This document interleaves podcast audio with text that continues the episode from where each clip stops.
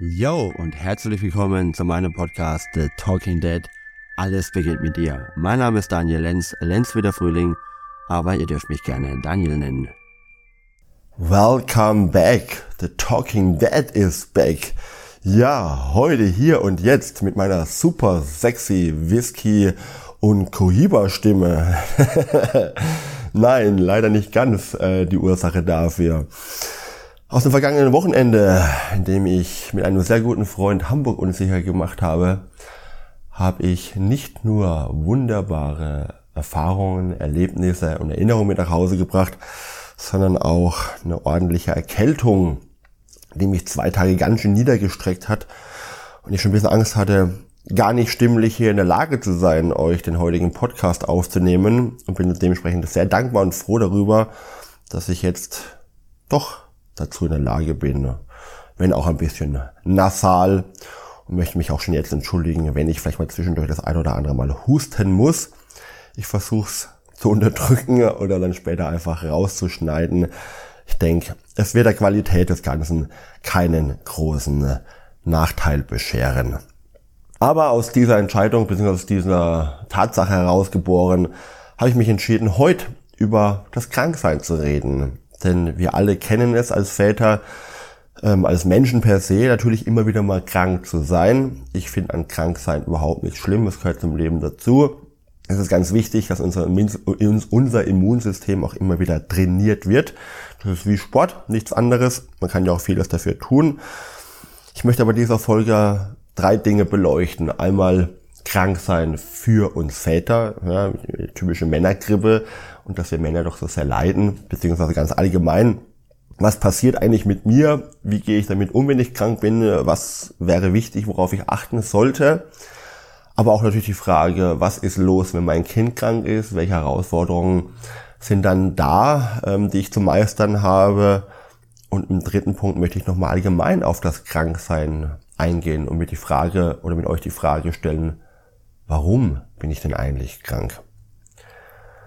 Krank sein als Elternteil. Die meisten Väter, glaube ich, kennen es gar nicht, krank zu sein und dann trotzdem noch voll und ganz zu Hause funktionieren zu müssen, sich dann voll und ganz noch immer um ein oder mehrere Kinder zu kümmern, möglicherweise auch den Haushalt zu schmeißen, Einkauf zu machen und, und, und. All die riesenlange Palette, die dazugehört, was hier oft leider immer wieder untergeht und also selbstverständlich angesehen wird und den Frauen einfach als Aufgabe zugedichtet wird. Da dürfen wir uns Männer immer wieder an die eigene Nase fassen und vielleicht auch wenn wir gesellschaftlich noch nicht so weit sind, da 50-50 uns die Zeit aufzuteilen oder es vielleicht in eurem Familiensystem auch einfach für euch ganz anders geplant ist, so möchte ich doch, dass wir uns unseren Frauen, unseren ja, Partnerinnen, den Müttern, die in so einem Fall immer noch das Ganze managen, oder die Arme greifen und das einfach ein bisschen bewusster werden, dass es nicht so selbstverständlich ist, dass da noch alles läuft, dass das eine riesen Herausforderung ist, dass es eine riesen Aufgabe ist, die zumeist die Frauen da immer noch bewältigen. Und dementsprechend lade ich euch Männer ein, bietet ihr eure, bietet ihnen eure Unterstützung an, aber auch eure Verständnis, eure Empathie. Kümmert euch einfach gut um eure Frauen und nehmt ihnen so viel wie möglich ab, wenn sie krank sind, damit sie sich einfach auch ausruhen können, wieder gesund werden und wieder Energiekraft zurückfinden. Denn ähm, es ist für sie nicht weniger schwierig, nicht weniger herausfordernd als für uns. Ähm, von dem her gesehen, ja, bietet eure Energie an. Bei mir war es oft so, dass ähm, wenn einer von uns erwachsenen Elternteilen krank war, wir es meistens so hinbekommen haben, dass einer irgendwie immer noch gesund geblieben ist das ist immer so dieses kleine wunderbare Wunder, dass es oft ja, wenn man krank wird, es natürlich in der Familie so rei umgeht, aber oft einer der Elternteile dann noch irgendwie gesund geblieben ist, der das dann managen konnte oder einfach noch ein bisschen weniger angeschlagen war. Dementsprechend teilt euch da gut auf, ähm, kommuniziert, das was ich schon oft zu euch gesagt habe. Seid achtsam, seid aufmerksam und geht in eine, ja, liebevolle Kommunikation und Umgang zueinander, miteinander und füreinander, damit ihr in solchen Fällen, in solchen Tagen euch gegenseitig unterstützt. Denn ihr wisst, was ihr gebt, kommt auch zu euch zurück. Nichtsdestotrotz ist es natürlich brutal anstrengend, ähm, im eigenen Saft zu stehen, beziehungsweise nicht mehr im Saft zu stehen, schlapp zu sein, sich am liebsten einfach nur noch hinlegen zu wollen, auszuruhen, schlafen, schlafen, schlafen, das ist ja eh die beste Medizin. Dann sind da aber noch die Kinder, die, auch wenn ihr jetzt gar nichts damit zu tun habt, trotzdem draußen in der Wohnung rumrennen, im Haus ihren Lärm machen, ihre Action machen und auch immer wieder mal reingucken, euren Schlaf vielleicht unterbrechen und Zeit mit euch verbringen wollen und ihr sie wieder rausschicken müsst, gucken müsst, dass sie euch in Ruhe lassen oder euch eben doch engagiert. In meinem Fall geht's oft nicht anders als Alleinerziehender, was eben auch überwiegend weiblicher Natur ist, kennen es sehr gut. Da muss man einfach funktionieren. Da geht's nicht. Klar kann ich mal eine Fernseher anmachen, ich kann mein Kind was gucken lassen. Das finde ich auch absolut legitim in solchen Tagen. Dann einfach mal ein bisschen die Glotze als Hilfsmittel zu benutzen, um sich selber ein bisschen Auszeit und Pausen zu gönnen. Aber im Großen und Ganzen muss der Laden halt laufen. Ich muss trotzdem mein Kind zum Kindergarten bringen, ich muss trotzdem startklar machen, ich muss trotzdem irgendwie einkaufen, Wäsche waschen hier die Wohnung irgendwie in Schuss halten, auch wenn alles mal mehr liegen bleiben darf in so einem Tag, wenn ich krank bin oder in so Tagen, wo ich krank bin. Das muss natürlich nicht alles perfekt sein, also wirklich verabschiedet euch in solchen Tagen auch von dem Perfektionismus, sondern konzentriert euch auf das Notwendigste, um möglichst schnell auch wieder regeneriert und erholt zu sein und die Sache nicht irgendwie zu verschleppen.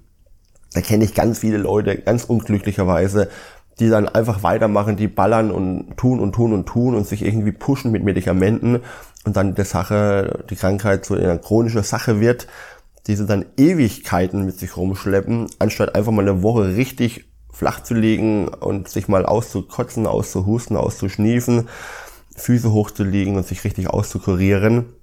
Achtet gut auf euch. Achtet gut auf euch als Väter, achtet gut für eure Frauen, achtet gut auf eure Familie. Denn was passiert, wenn wir über unser Maß hinaus agieren, wenn wir über unsere Grenzen gehen? Nicht nur, dass es unserer Gesundheit schadet, körperlicher Natur wie seelischer Natur natürlich immer mit eingenommen, sondern ganz schnell verändert sich auch unser Ton. Ganz schnell werden wir viel launischer, viel ungeduldiger, viel wilder, auch vielleicht wütender, schreiender, brüllender, einfach weil wir es gar nicht mehr anders können. Ich muss bei mir immer ganz gut aufpassen, wenn ich krank bin, so aber auch allgemein, dass ich meine Grenzen wahre, dass wenn ich gerade eh schon am Limit bin, natürlich viel früher auch meine Grenzen setzen muss. Das vergesse ich manchmal, das geht manchmal unter. Und dann merke ich es immer dann, wenn auf einmal meine Stimmung hochbrodelt und ich auf einmal Dinge tue, die ich so gar nicht tun möchte. Wenn ich meine Kinder anschreie, dass sie jetzt dies und das lassen sollen, wenn ich auf einmal mich über ein Maß hinaus über etwas aufrege, wo ich sonst normalerweise nicht täte dann merke ich immer, okay, jetzt bin ich irgendwie selbst am Limit, jetzt bin ich irgendwo gerade über meine Grenzen gegangen und habe diese missachtet. Dementsprechend achtet da gut auf euch. Guckt mal in euch rein, lernt euch kennen, fühlt, wann es dann Zeit ist, sich irgendwie zurückzunehmen und macht einfach auch lieber mal zehn Minuten früher am Abendschluss, damit ihr nicht in die Bredouille kommt, eben danach irgendwie etwas an eurem Verhalten bereuen zu müssen oder mit dem ihr euch dann schlecht fühlt. Was ist aber, wenn das Kind krank ist? Ja, das ist nochmal eine ganz andere Hausnummer.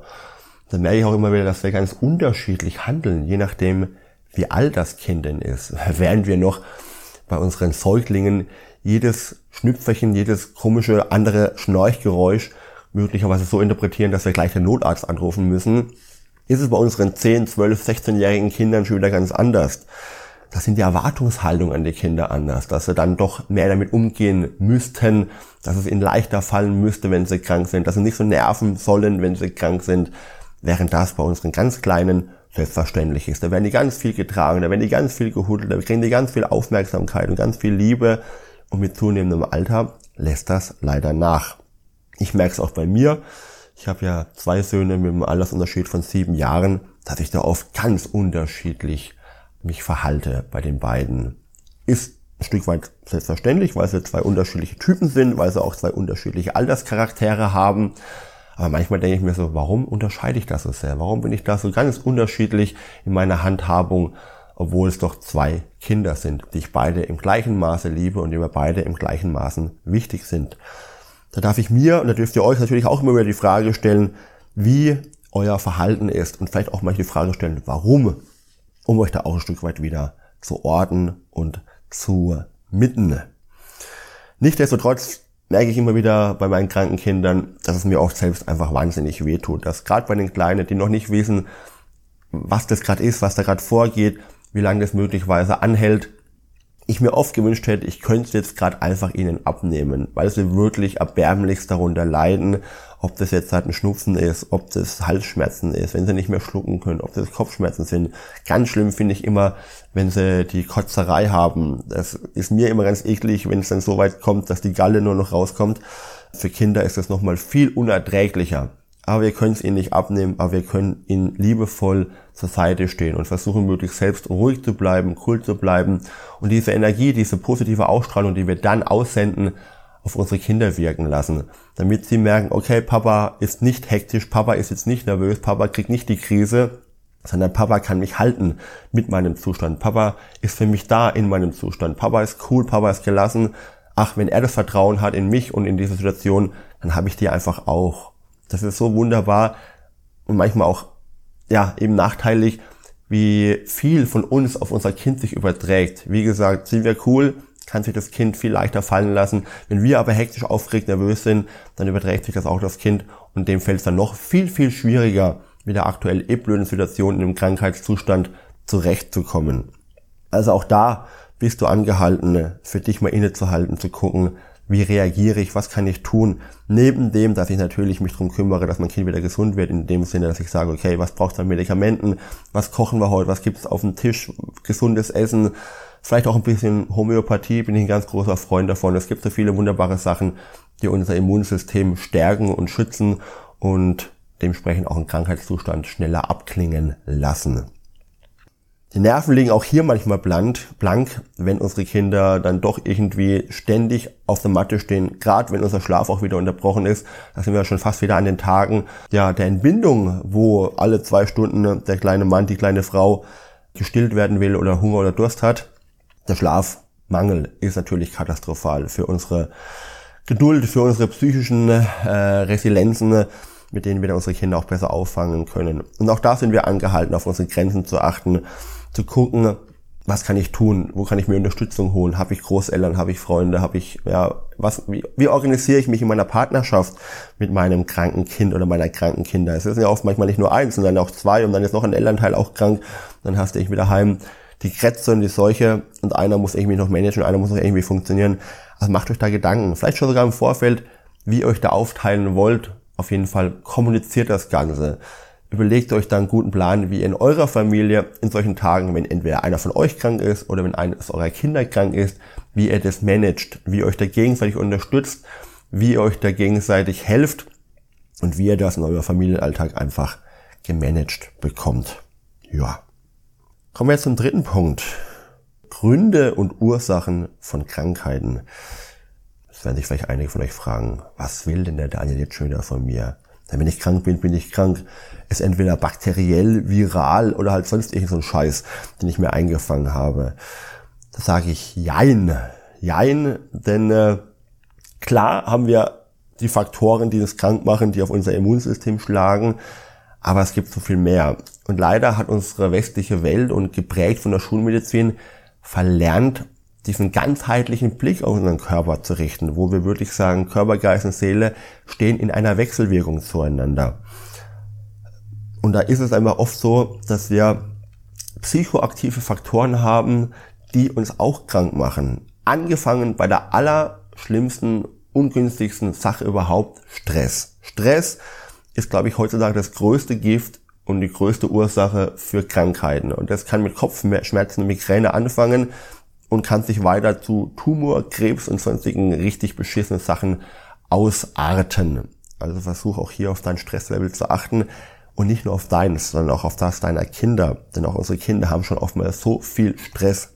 Sie haben so viel in die Ohren. Sie müssen manchmal so viel, sie müssen so oft funktionieren. Und vielleicht kennst du es, dieser typische Prüfungsstress, der unseren Kindern manchmal auf den Magen schlägt, wo es dann kreidebleich früh aufstehen und sagen, Mama, ich kann heute nicht in die Schule, ich krieg's jetzt heute nicht hin oder auch Prüfungsangst, überhaupt Ängste auch eingenommen, die uns wirklich krank machen und ganz oft auf den Magen schlagen. Die heutige Wissenschaft weiß, dass wir gerade in der Magengegend ein wunderbar tolles ähm, Netzwerk haben, Nervennetzwerk haben, das unserem Gehirn sehr, sehr ähnelt und wir eigentlich davon sprechen können, dass wir ein zweites Gehirn im Magen-Darm-Trakt haben. Und unser Bauchgefühl ähm, wir aber oft unterdrücken, indem wir rein rationell, rein verstandsmäßig an die Sache herangehen, was unsere Kinder zum Glück oftmals noch nicht tun, weil sie noch nicht so verkorkst sind von unserer Gesellschaft, von dem Erziehen, das wir alle genossen haben. Denn wir wurden alle erziehen, erzogen, ein Stück weit auch umerzogen oder Sachen abtrainiert, was ich brutal schlimm und brutal traurig finde und ich mir für mich vorgenommen habe, das auf keinen Fall mit meinen Kindern hier machen zu wollen mich trotzdem manchmal natürlich auch ertippe, ertappe, ertippe, ertappe, dass ich gewisse Dinge nicht immer so handle, wie ich es mir wünsche. Aber wenn ich es merke, kann ich auch sofort wieder zurückrudern und mich auf meinen Kurs bewegen. Also nehmt euch die Möglichkeit, gebt euch die Möglichkeit, auf euer Bauchgefühl zu hören. Und so Sprüche wie mir ist zum Kotzen, ich habe die Nase voll oder es hängt mir zum Hals raus oder ich kann es nicht mehr hören ich stehe unter Druck, ähm, es ist so schwer, ich fühle mich schief und schepp. All das sind Indizien dafür, dass auch ja, die seelische und die körperliche Komponente gerade beides in Mitleidenschaft gezogen worden ist. Wenn die Nase läuft, vielleicht ist es nicht nur einfach ein Schnupfen, vielleicht ist auch wirklich über Tage und Wochen dann lang irgendwas aufgestaut worden, irgendwas, was äh, dich belastet, was dein Kind belastet. Ja, Kotzerei muss nicht nur Magengeschichte sein. Auch da kann manchmal einfach was rauskommen, was immer wieder runtergeschluckt wurde. Stress, Wut, Angst etc. pp. Fühl da rein in dich, in deine Kinder, was möglicherweise hinten dran steht. Ich mache das seit Jahren, dass wenn ich krank bin, mir wirklich die Frage stelle, so Daniel, warum bin ich jetzt eigentlich krank? Abgesehen von den Faktoren wie vielleicht dieses Wochenende, dass wir einfach über die Stränge geschlagen haben und mein System eh schon ein bisschen vorbelastet war, gibt es da immer noch viel mehr. Ich merke bei mir an Krankheitstagen ganz oft, dass mein Körper sich einfach eine Auszeit gönnt. Dass es mich ausnockt, weil ich auch manchmal dann meine Grenzen im Vorfeld schon nicht geachtet habe und ich zu viel gemacht habe, über mein Limit hinausgegangen bin und der Körper sagt dann einfach irgendwann Stopp, halt, jetzt brauche ich meine Pause, jetzt brauche ich meine Ruhe. Wenn ich so meine Gelenksgeschichten habe, wenn ich mal Rückenschmerzen habe, wenn ich verspannt bin, dann frage ich mich auch immer, warum? Und Steifheit im äh, Rücken zum Beispiel, dann merke ich ganz oft, dass ich auch so gedankentechnisch manchmal steif bin, dass ich irgendwo eingefahren bin, dass ich irgendwo hänge, dass ich mich nicht daraus befreien kann. Und wenn ich diese Blockade in meinem Kopf löse, ist ganz oft auch die Blockade irgendwo im Rücken, im Schulter, im Wirbelsäulbereich gelöst, wobei ich oft beides miteinander kombiniere. Dementsprechend gehe ich in meiner Arbeit ganz viel über die Körperwahrnehmung, um den Männern über die Eigenwahrnehmung in ihren seelischen, in ihren gefühlsmäßigen Zustand zu verhelfen. Denn es ist einfach alles miteinander verflochten. Es ist einfach alles miteinander verbunden. wir dürfen uns viel öfters die Frage stellen, warum bin ich jetzt krank geworden? Warum ist mein Kind jetzt krank geworden? Was steht möglicherweise rein neben der ähm, organischen Geschichte noch dahinter, was Ursachen sein könnten? Krankheitssymptome hm, sind ja oftmals, ähm, ja, sind nicht nur oftmals, es sind immer nicht die Ursachen.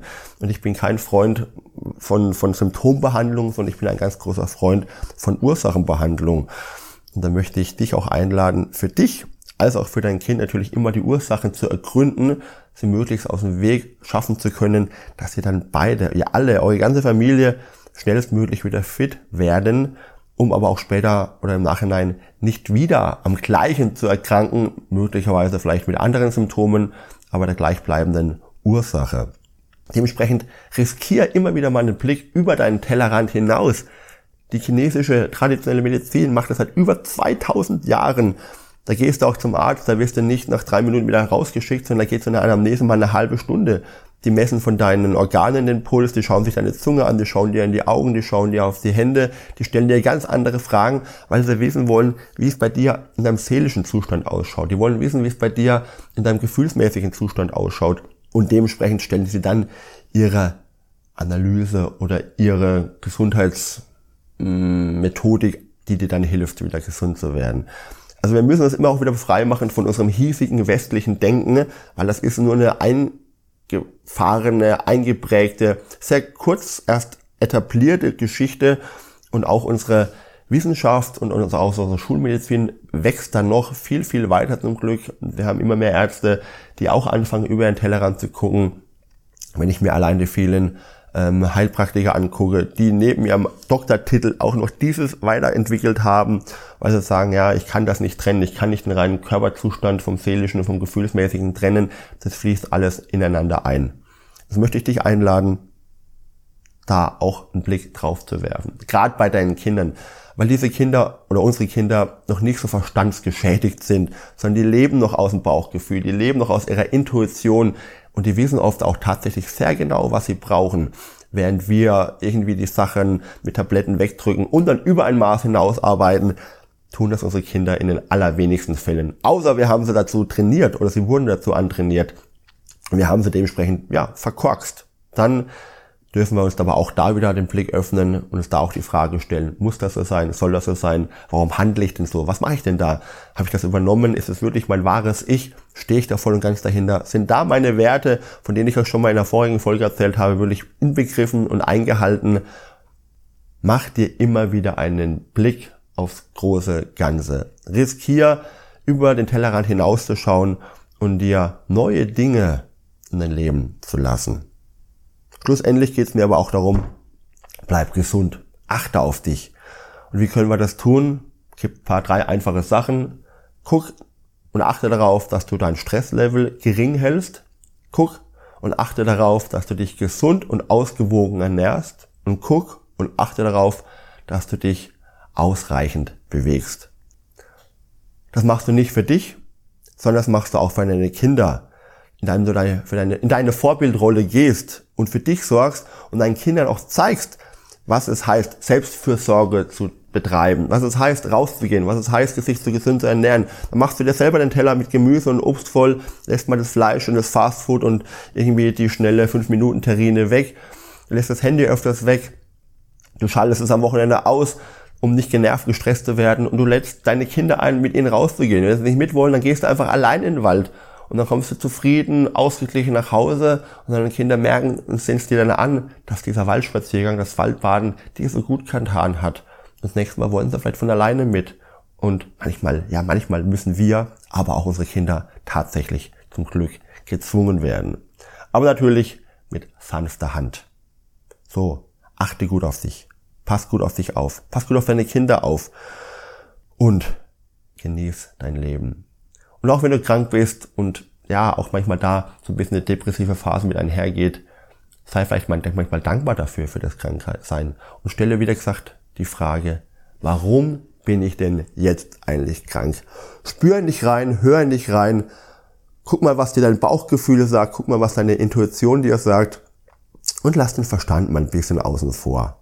Damit kannst du dir schon richtig gut tun und damit bist du vielleicht viel öfters in der Lage, viel schneller auch die Ursachen, Ursachen zu identifizieren, sie abzustellen, um dann dementsprechend langfristig nicht mehr in die Bredouille einer Krankheit, eines Krankheitssymptomes zu kommen, sondern gesund, voller Energie, voller Freude, voller Zufriedenheit mit dir, mit deinen Kindern, mit deiner Familie ein wunderbares Leben zu genießen. Das wünsche ich mir riesig von ganzem Herzen für dich und für all deine Liebsten. Von dem her bin ich happy, bin ich froh, dass ich jetzt auch wieder einigermaßen regeneriert und hergestellt bin. Denn für mich geht es gleich dieses Wochenende weiter mit meinem großen Sohn. Wir fahren den Nürburgring, 12 Stunden Ring, das wird spannend. Dir wünsche ich eine geile Zeit. Und dann hören wir uns auch wieder, wenn es wieder heißt, The Talking Dead. Alles beginnt mit dir. Jeden Freitag neu. Im besten Gruß, euer Daniel.